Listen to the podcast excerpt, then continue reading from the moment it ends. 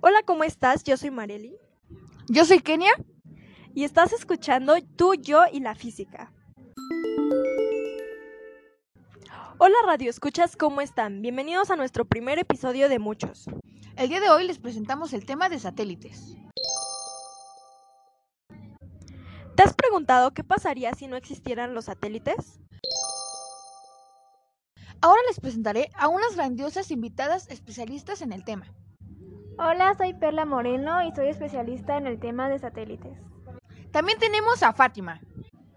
Hola, soy Fátima y me dedico a la astronomía. Y por último, a Regina. Mi nombre es Regina Pérez y soy licenciada en astrología. Y nuestras invitadas que están aquí para responder la pregunta que se cuestionó en nuestro Instagram. Que no olviden seguirnos como Mareli M-H, y Ken-Spider.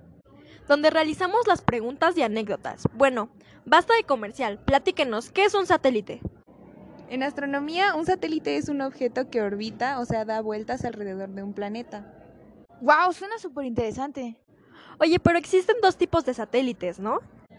Sí, hay naturales y artificiales.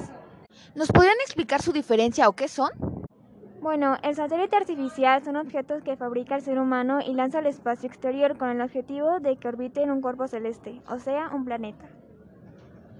Muy bien, ¿y el natural? Los satélites naturales que orbitan los planetas son llamados lunas. Algunos planetas tienen varias lunas en su órbita. Los únicos que no tienen satélites naturales son Mercurio y Venus. ¿Podrían nombrar algunos? Algunos ejemplos de satélites artificiales pueden ser Sputnik 1, Explorer 1, Asterix y Ozumi. Y de naturales, pues nuestro único satélite natural es la luna. ¿Y cómo identificamos cada uno? Los satélites artificiales son creados por el ser humano, suelen orbitar al planeta Tierra, pueden ser esféricos, cilíndricos o cónicos y pueden ser observados desde la Tierra.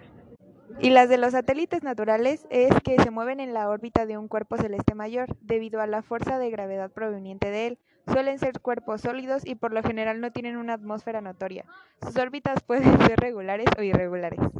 Y para concluir y responder la pregunta, ¿qué podrían añadir?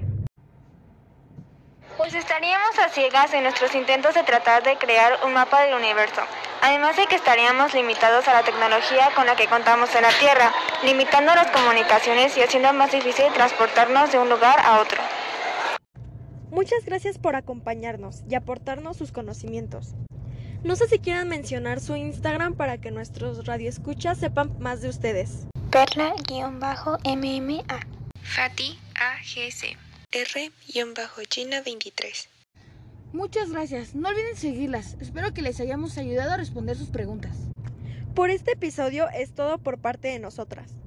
Nos vemos en la siguiente edición de...